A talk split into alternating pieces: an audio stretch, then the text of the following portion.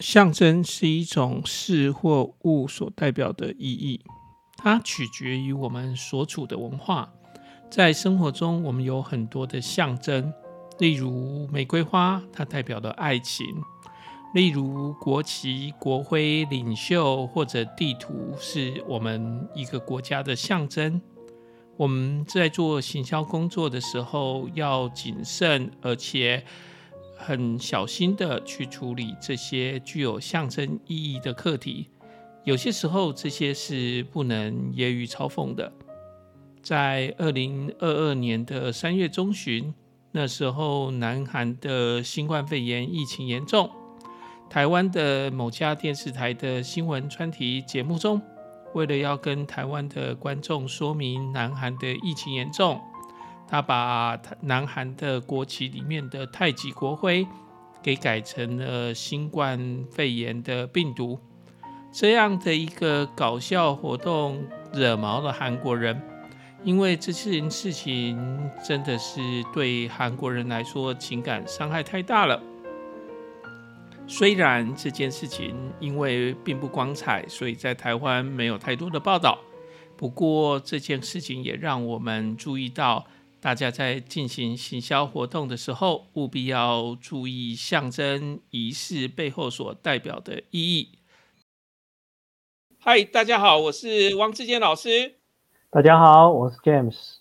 嗨，我们今天要来跟大家讨论一件事情，就是象征仪式跟行销。那为什么我们想谈这个事情呢？我们其实从一个小小的故事开启的，就是有一个电视台把这个南韩的国旗哦，那个国旗中间有一个太极国徽。那结果呢？因为前一阵子这个呃新冠病毒在南韩就是很多确诊者，结果这个就有电视台的是耍耍有趣了哈，就是把无聊当有趣了哈，就把肺炎的这个病毒，然后放到这个太极国徽，然后去制作节目。那结果呢？这个在台湾可能大家没有觉得什么，可是在韩国就惹毛了韩国人。嘿，那这个故事其实。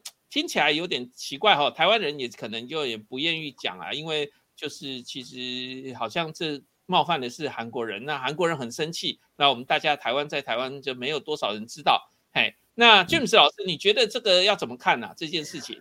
哎，其实我们我们台湾话有一句话叫做压前压后，我们的压的差杂报，然后。哎，其实其实刚好今天这个个案其实就是惹到韩国人。其实韩国人基本上至少在亚洲地区来讲，其实他们算是爱国主义或爱国的民族主义是非常强烈的一个国家。对啊，所以哦，为什么韩国会有相对的我们的感受？哇，怎么好像这个搞了一个，我甚至都已经快变成外交事件哦，当韩国的媒体呀。啊，数字媒体之后啊，像很多的这个韩国的这个老百姓也反弹哦。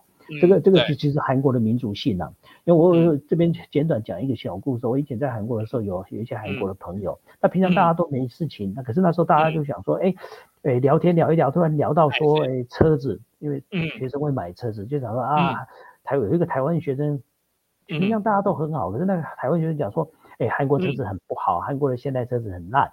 哦，就讲人家车子不好。对，然后你知道吗？那个韩国，那个就其中两三位韩国学生，他们就说抓狂了，脸就马上变脸。他说：“嗯，韩国车子是不好，可是至少我们可以可以销到美国来卖。那请问一下，台湾有车子可以卖吗？”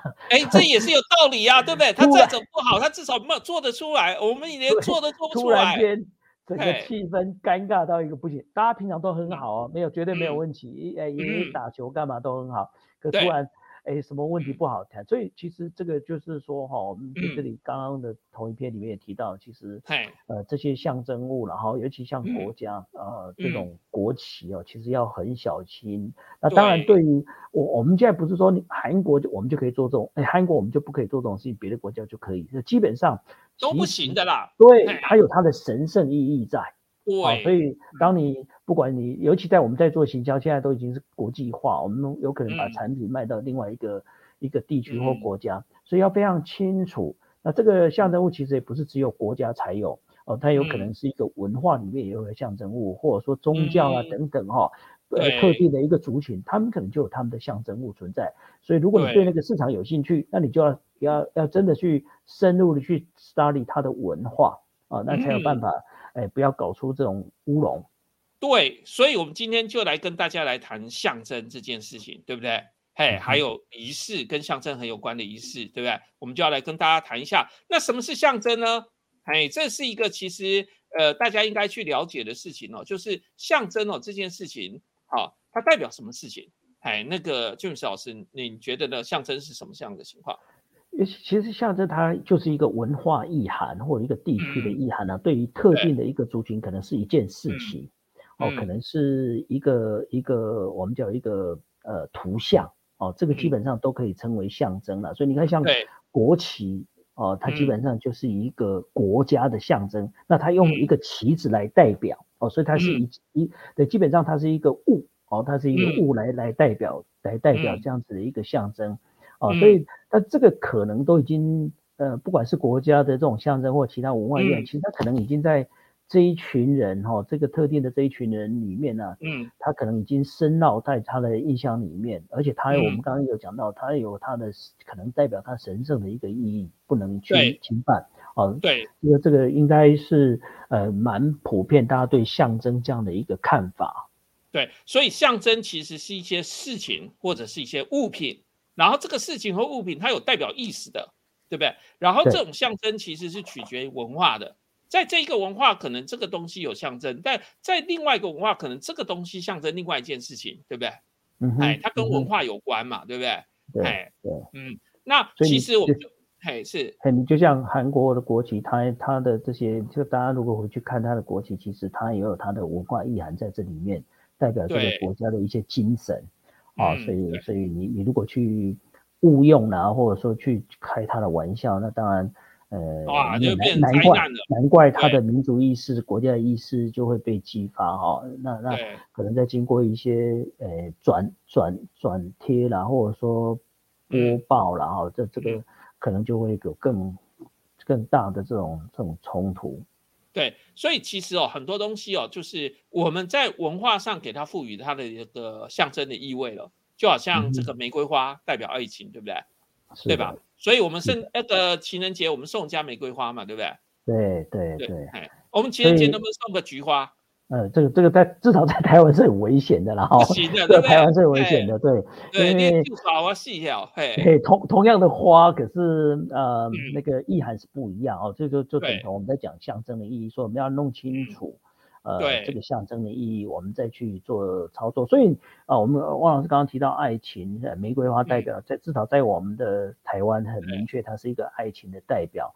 所以你看，如果呃，那我们就会想到情人节嘛，哈，如果是爱情情人，就我们就要想到情人节。所以你看，为什么情人节到的时候，哎，玫瑰花一定是卖的最好，价格一定是飙涨最大。情人节送个康乃馨怎么样？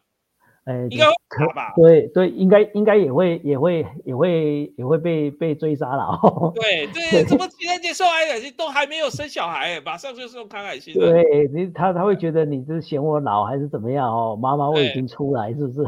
这个可能也会出问题，所以一定要要弄清楚。所以呃，像这种爱情的代象征物，那我们在新疆上面基本上就有它的意涵存在。所以你在情人节里面，呃，你把比如说举例来讲，你把巧克力做成一个。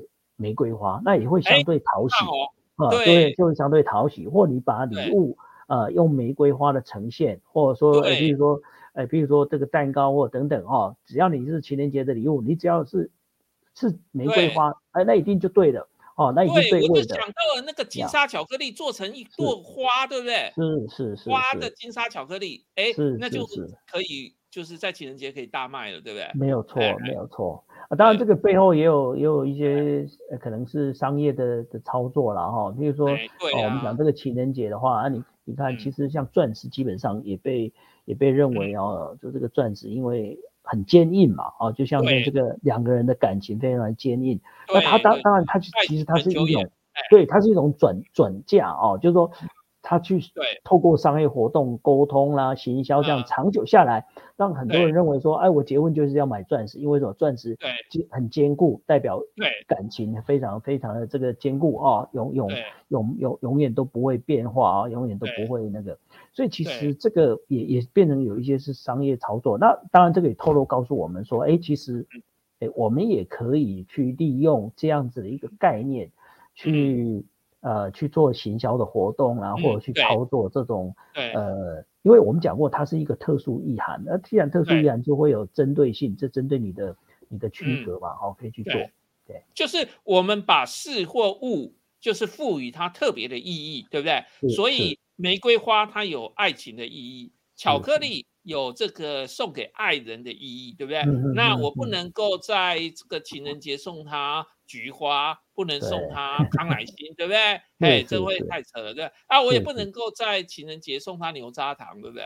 是是，哎，这怪怪的吧，对不对？对哎，牛轧糖要过年吃嘛，对不对？嗯哎，那这不是很不公平吗？为什么牛轧糖只能牛轧糖只能过年吃？可是这就是事或物代表的意义，对不对？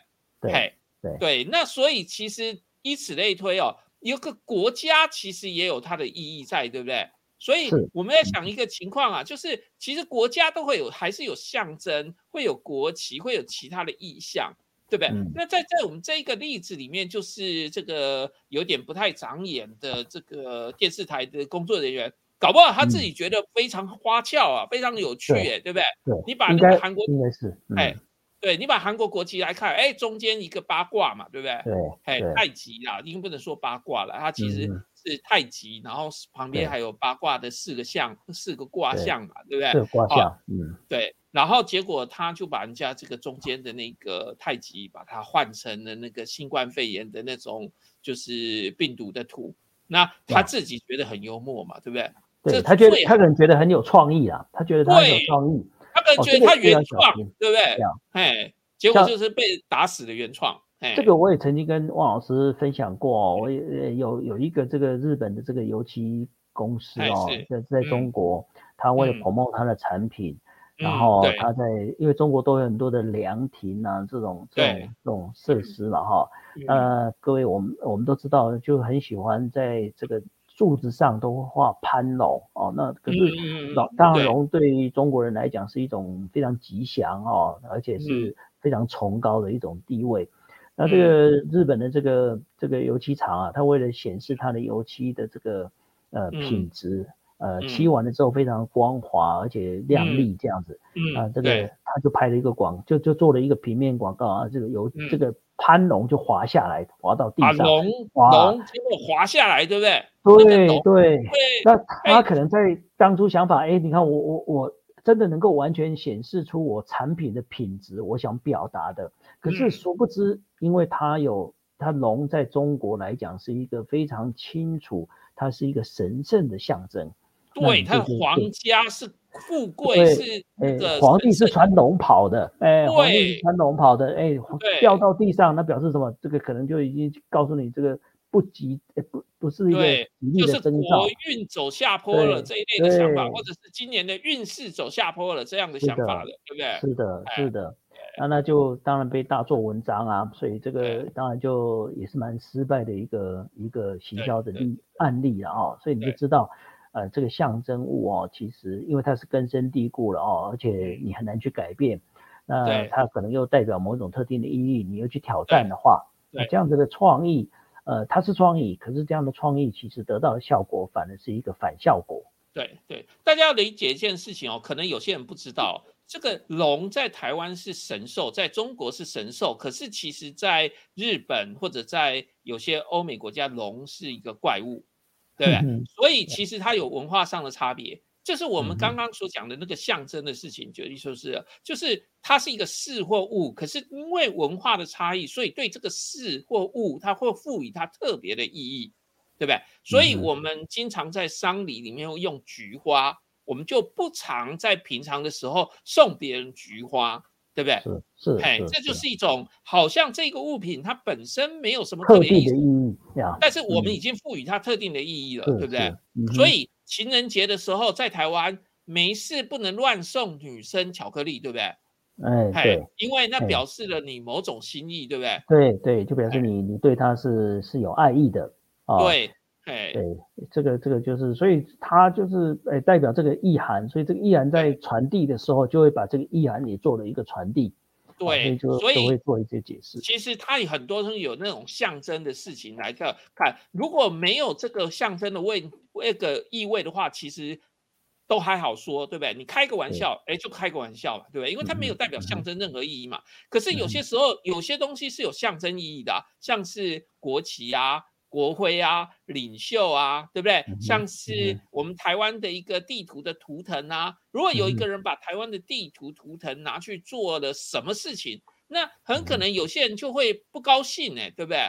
因为觉得你好像在欺负我们台湾嘛，就好像刚刚。这个 James 老师讲的啊，你在韩国人面前突然跟他讲说韩国的车子不好，对不对？结果人家问你的问题更尴尬了，就是哎，我车子不好，但我至少做得出来啊，你做得出来吗？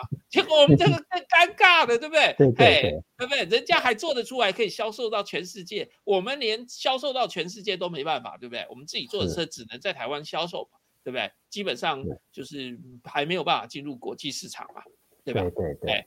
所以这种国旗啊、国徽啊、领袖啊之类的，就是有些地方也许你去揶揄他，可能那个国家的国情会觉得还 OK 啦，对不对？就如果美国的脱口秀，所以去揶揄他们的总统，其实很多还 OK。可是如果在泰国，你想要揶揄他们的泰皇，哇，这问题就大了，对不对？泰国国王那个问题就不是问题就大了，对不对？这是犯罪哦，哎，这是犯罪哦，这是犯罪，在泰国这是犯罪的。对，行销人员就千万不要去，就是乱碰触这种问题。这种东西就是那个象征议题啦，哈。因为我们都说象征，你会说那就不过就是一张照片嘛，这个不过就是一张那个国旗嘛，对不对？不过就是一张地图嘛，对不对？啊，不同的国家的不同的想法哦，对不对？所以当你希望别人尊重你，你也要尊重别人。你换人想想，如果我们今天台湾的疫情也是慢慢变严重了，对不对？啊，如果有一个国家，他也把我们的那个国旗啊。拿来跟他搞成新冠肺炎，是不是台湾也有些人可能会不爽啊？当然是了，当然是，对。对啊，所以这个也也讨论过很多，像呃我们在讲这个有些人哦在呃在处理上不小心哦把这个纳粹的标的把呃佛教的这个标志哦变成纳粹弄反了，弄反了，对，那你就就是这个就就是我们刚刚讲，你一定要了解这个意涵。哦，了解这个象征物，所以你要要要就要就算讲你要用它，你要很小心。那你用错了之后，哎，这个会造成很大很大的这个负面的影响哦，甚至有些产品就被下架，都都有对对对，大家一定要搞清楚，就是在佛教里面有一个万字符号，是那个符号跟纳粹刚好是相反，嗯哼，对不对？可是呃，一个是佛教里面的一个神圣的符号。一个是纳税里面的一个，就是呃，他们过去哎在用的一个，等于也是也是纳粹的一个象征，一个代表性的图腾呀。对，大家千万不要搞混了，然后也不要没确定的情况下就用了，你一定要再三确认你现在用的是一个万字还是确定用的。嗯哼，对，然后也不要犯那种奇怪的错误，就是。你用一个自拍相机，然后拍那个万字，然后结果相机刚好会转卖，哎，昏倒了，对不对？这个倒是真的。对，你没有没有那个心，可是你做出来的东西就是对，出问题，对不对？哎，没有错。你在那个一个佛教的万字符号前面来一个自拍，结果你的自拍相机是呃左右相反的，对不对？有很多人的自拍相机是左右相反，事实上大部分都是这样，因为他为了要方便，就是你可以对应到那个里面嘛。啊，结果这样拍出来左右相反，那不是吐血了吗？因为外别人并不知道你用的是自拍相机啊，只看到了你那个东西是相反，是那个纳粹的符号，对不对？这是一个很？好的例子，对啊，因为可能是无心之过，可是这个无心之过可能会意想不到的这个反反对负面的影响。对不对？这个非常严肃呀。对呀，而不一定啊。你说不定是用镜子嘛，对不对？你也许你在一个镜子前面，然后拿出佛教的东西来，然后对着镜子拍上去拍嘛，对不对？还是不管怎么样，哪一种方式都是有些东西就是有它的禁忌，对不对？记不记得很多年前曾经也发生过那个高中的学生就是在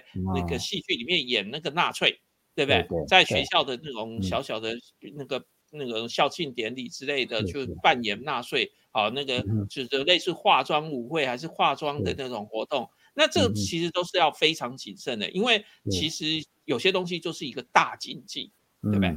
非常敏感呐，这个对非常敏感的大禁忌。对，哎，对啊，哎，那其实象征就是一个很重要的，我们就要理解这样事情。那还有另外一个很像的东西叫做仪式，对不对？嗯，哎哎，仪式呢，其实它就是一种具有这个特别的一个象征意味的一个程序活动，就是仪式跟那个就是象征有一点点小小不同，因为仪式它本身哦，它是有那种就是程序活动才算是的，哎，那典型的例子是什么？就是啊，很简单，像生日嘛，最大最常碰到的生日啦，啊，或者说马上要来的毕业毕业典礼啊，哎，毕业典礼也是一种仪。式啊，然后可能像宗教也有一些宗教的仪式啊，对啊，这个也是哈。而这仪式，所有的仪式来讲，其实哦，它都在彰显呃这个特定族群来解释或他来经历过这个活动，呃，或或去参与的一种呃一种很。有意涵、有意义的这种这种活动过程了哈，比如说像我们刚刚讲毕业典礼好了，嗯，你看这这两年哦，今年大家都还在还在不太确定到底毕业礼毕业活动的哎毕业典礼能不能进行？对，因为疫情的关系。对，像像去年大家几乎所有的学校毕业典礼都取消掉嘛哈，所以很多学生其实就觉得没有毕业典礼，好像没感觉到毕业，所以对呃现代人其实大家都。耳熟能详，常常听到人没有仪式感，或者说没有仪式感，对，重视仪式感。好像情人节也是啊，哎，有些有些女朋友就常常会抱怨说，哎，你都没有送我礼物，哦，或者说没有带我去吃大餐，哦，她就会认为，呃，做这些事情其实它就是所谓的仪式感，才真的有过的那个节日，哦，就好像有经历过这样一个特定文化意涵的活动，哦，对，所以仪式就是有这种。特别的象征意味的一个程序活动，对不对？哎，就象征我爱你，对不对？就是所以情人节我要带你去吃东西，会有一个特别的一个活动，就是一个嘛，是不是这样？烛光晚餐呐，哎，对呀，烛光晚餐，你别天吃就不行，对不对？一定要送个礼物啊，对。然后透过这透过这个样子仪式哦，其实我们刚刚讲的几个仪式都一样，透过这个仪式，然后来。来来显示这样子的一个特定意涵呢？比如说我们刚刚讲了情人节，那其实没有人告诉你情人节一定要吃烛光晚餐嘛，哈，对也，没有人告诉你情人节一定要送礼物嘛，可是，可是我们还是送了，对，就对，就是你不送就没有仪式感，你没不送，那他就会做一个呃，我们叫 A 等于 B，B 等于 C，所以 A 等于 C 这样子的一个推演哈，没没给我过情人节，所以你表示你不爱我。不爱我，对，就会我我人就会做这种做这种逻辑推理，然后对啊，所以所以就你会会发现说，哎，其实现在很多人其实蛮重视仪式感的，那这些仪式感怎么完成？其实背后就是商商业机会嘛，啊，去完成这些仪式就是商业机会。像你看我们现在毕业典礼也是啊，其实很多学生拍哎毕业典礼为什么毕业典礼？啊，因为要毕业所以要毕业典礼，可是毕业典礼做了好多的活动，譬如说一定要拍照，啊，这个就有商机了。啊，对，然后在拍照之外，还要毕业的这个谢师宴，哦，这也是一个，也好像变成仪式的一个部分。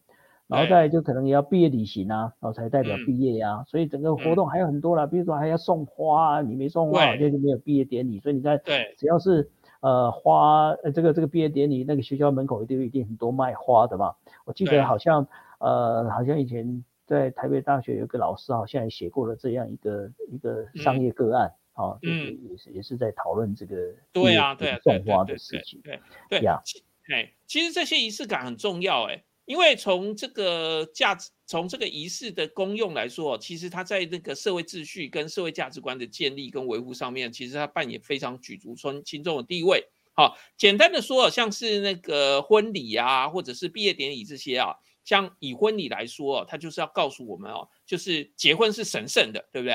哎，因为我们办了一个非常慎重的婚礼，那就告诉你说，我们是一个深思熟虑下我们才在一起的，我们是要长相厮守的，对不对？我们是彼此白头偕老，对不对？我们不是随意开开玩笑的，对不对？这其实是很重要的，这种我们说的就是一种社会秩序跟社会价值观的建立。我们对于这些重要的活动，其实我们会有一个仪式感，对不对？所以呢，这个军人在读完军校要开始去工作的时候，他会有一个很正式的一个受枪典礼，受受接，对，哎，受接就是我给你一个位接了，跟你讲说，OK，你现在是很重要的一个保家卫国的身份了，对不对？那我们结婚的时候，我们就办了一个非常慎重的一个婚礼，对不对？对，哎，也是这样的意思，对不对？我们毕业典礼的时候，我们就办了一个毕业典礼，然后告诉你说，OK，再来你要努力喽，对，还有一个拨穗，有一个拨税是拨税重要，对，代表一个责任，呃，当然也是一个成就，然后一个责任的开始，对。然后最感动的就是除了那个学生以外，最感动的就是家人，对不对？嗯，毕业典礼家人要来，对不对？对，然后就对这个家长就会觉得，哇，这个我这个从小到大，从出生到现在，他既然毕业了，既然要去工作了，对不对？长大了，对不对？然后就哭起来了，对不对？就是泪就流下来了，对不对？然后 就是哎，对吧？其实现在真的啦，其实也因为商人的操作，其实我发现其实也有更多仪式或仪式的内容，其实。好像看起来比以前更更丰富了哦。嗯，就说我们刚刚讲这个，像呃，这仪式里面，我看现在还很多的那种年轻的父母啊，这小孩子出生会有抓周哦。以前抓周，好以前当然这是一个蛮蛮古老的一个习俗了啊。可是好像有一段时间，好像也大家不谈这个事情了。可是这几年因为呃商人的这个操作，其实那弄得还蛮呃蛮有趣的哦，甚至他还。帮你拍照，再卖你照片啊，对，然后等等哇，对，好多好多好多的这个呃细节，这些细节当然就是代表是，就是它就加值了嘛，在这个活动仪式上面做加值，对，就代表更多的商机。对，所以其实仪式哦，就是在我们行销工作来说，它就真的有很多的可能的商机，对不对？这样。那仪式，因为我们刚刚讲过，汪汪老师有提到说，仪式它就是一个程序，一个程序有程序的活动嘛，哈。嗯嗯。那因为这样子，所以呃，我们会透过去完成这些活动，呃，那这些活动又我们常现在在提的所谓的体验啊，就体验的价值，然后体验的活动，那通过这些体验，你会去让你去经历说，呃，这样的一个活动它的价值感啊，所以这这就关系到。呃，对对，这样活动的一个设计，呃，行销的手法，啊，这个可能就代表，呃，你能不能吸引到特定的这个族群啊，去认同这样一个活动？对对对，所以其实就以婚礼来说，这是就是一个最大的商机了，对不对？仪式的商机，对不对？常常就是后来还会到海滩去办婚礼，对不对？还是到这个出国去办婚礼都有可能，对不对？哎。然后或者是其实一个很盛大的，很多人就是婚礼一筹备就筹备的筹备了整年了，然后花了很多钱，对不对？世纪婚礼，世纪婚礼，对 对对对对，其实有很多这种就是商机在里面嘛，对不对？对啊，其实你看这个一个结婚其实还蛮多事情呢。其实除了订婚，订婚啊，你看订婚还有订婚喜饼，对，然后还有你要发帖子。对，然后婚纱，我们刚婚纱，然后结婚照片，婚纱就花好多钱了，好多的，当然还有结婚，结婚可能宴客啦等等，哇，这个细节，所以我们现在这个细节太多了，所以你变成又衍生另外一个叫呃婚蜜的工作，哎，对，你看，所以这个其实婚蜜也花很多钱呢，所以你想想看，其实我们呃我们已经把结婚这个当做一个服务业，然后。这个服务业一直被在被加值啊，甚至他们都已经发展出说，哎，呃，你要哪一些活动，然后我们会有不同的价格来来来涵盖。当然，服务的内容我们他们也可以有很大的调整，就是从从零到到到结束，他都可以帮你做做，或者说你只要哪一个部分，他都可以让你顾客化啊。当然，这你你只要做一个活动，基本上就会多。多付费了，你就需要多付费，所以我就说他已经在帮这个婚礼的这个仪式啊，呃，做了很多的价值服务。对，所以其实仪式也有很多商机，对不对？就我们举婚礼来说，就真的很多商机。其实还有很多，那以前可能我们不觉得它是一个仪式的，后来我们就把它创造出来了。像是抓周，也许以前就有这个仪式啦，但是这个仪式在现在就很多商机了。以前也许就是一个爸爸妈妈拿了一大堆东西让小孩子来玩玩看，看看他会抓到什么，对不对？然后感觉很有趣。可是现在就会转换成一个商业的活动了，对不对？然后拍下来哎，很也很有价值啦，因为他后来就会变成这小孩子长大后的回忆嘛，对不对？会变成一个影片或者照片嘛，对不对？然后说，哎，你看你小孩子的时候那么多东西，结果你抓了什么？哎，对不对？对对。所以你看，在婚礼上，现在常常都会看到新人把他的从小啊，一直到到结到交往到结婚等等这个成长的过程拍成一个一个纪录片哦，然后跟大家做分享。那这好像也也已经变成结婚里面一个很重要的仪式的一个部分了啊。对。那这个这个当然，我我觉得可以值得大家去讨论，就是说，因为这些文化或者这些仪式，其实它是会改变的。哦，那我们这几年，刚刚王老师也有点到，就是说，哎，开始有人把婚礼拉到海滩啊，或户外去做举行。那事实上，这个以前，呃，在台湾的这个结婚的仪式其实是不太一样的。那因为现在，呃，西西方文化哈，对西化，然后年轻人也有不同的想法，所以开始这个可能也可以让这个所谓的这种，呃，我们刚刚讲的婚蜜公司也好哦。也可以有不同的思考，哎，每一个不同的族群，哎，每一个不同的阶段或不同的世代，他可能在这个仪式上面，也许可以做一点变化。那如果可以早一点闻到这样子的一个，嗅到这样的一个一个商机或这样的一个变化，也许你就可以吸引呃新的世代呃去认同这样的仪式过程。对啊，对啊，对对啊。好啊，那我们总结一下，其实我们今天就讲了两件事情，对不对？一个是象征。对不对？一个是仪式嘛，对不对？哎，象征就是一些很特别的一个事跟物，可是它我们已经给它赋予了新的意义了，对不对？那仪式是就是一些程序活动，但是它也是有特别的意义的，对不对？嗯好，如果我们今天用一个就是呃不以为然角度来说，会说，哎，什么样的一个受接仪式，这没有什么法律效益啊，对不对？这个军人的身上的那个什么那个军阶，哎，自己在家里就可以把它别上了，对不对？可是不是哦，对不对？我们把这个仪式办的很大的时候，我们就是告诉你什么？告诉你说这是你的责任，对不对？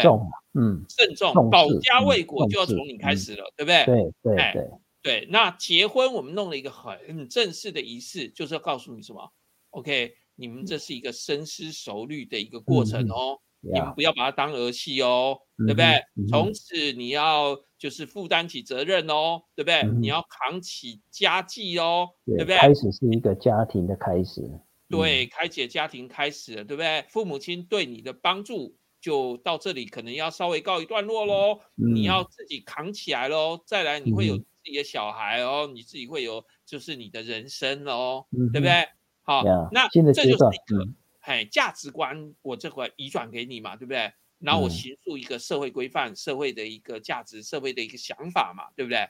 哎，所以仪式它也会衍生很多的商机，对不对？象征当然也有很多的商机啊，对不对？我们说那个巧克力就是一个爱情的象征，对不对？我们的订婚戒指是一个爱情的象征嘛，对不对？是，哎，那它其实都有很多的商机，对吧？没有错。但是我们在做这些的时候，千万不要像那个不长眼的这个 人，要把那个人家的国旗搞成了新冠肺炎了，对不对？对对对，对这个，因为人家有他们自己的一个象征或者一个文化意涵，对不对？嗯哼。然后我们要尊重别人，对不对？当然，对。尤其尤其现在已经呃大概呃就是已经国际化了哈，很多东西都是行销全世界啊，所以这个。呃，就是是一个很重要的课题啊。那你如果要行销你的产品到别的地区，或甚至啊，呃，对于别的族群来讲，你应该要要懂得很多尊重。比如说像台湾也是一样，其实我们有很多呃，比如说像原住民的文化或客家文化，就是可能可能？跟，比如说跟闽南文化，然后跟其他文化可能不一定完全一致的想法，所以大家在。如果你这个产品是一个呃，你的对象是很，就是说跨族群的，那你就要想说，你这样的议题出去，呃，会不会在一些一些族群里面是不恰当的啊？你整个人就要思考。对，OK，好，我们今天就是从这个某个电视台把人家的那个韩国这个国旗的太极国徽改成新冠肺炎这件事情谈起。不过我们主要的重点就是谈象征、仪式还有行销。大家在行销工作的时候，就可以好好的掌握喽。好吧，今天是不是到这边？到这边结束，谢谢大家，祝福大家。哎，谢谢大家，好，好，OK，谢谢王老师，拜拜。好，拜拜。